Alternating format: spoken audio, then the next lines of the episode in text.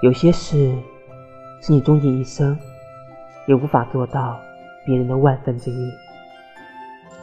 就像你再怎么努力，做父母眼中的好孩子，丢弃了喜欢的玩具，放弃了最爱的乐器，戴起来厚厚的眼镜，拿起了厚厚的书本，最终也敌不过别人家的孩子。就像你再怎么绞尽脑汁，讨他欢喜，也不及。他一句“别难过”来的有用，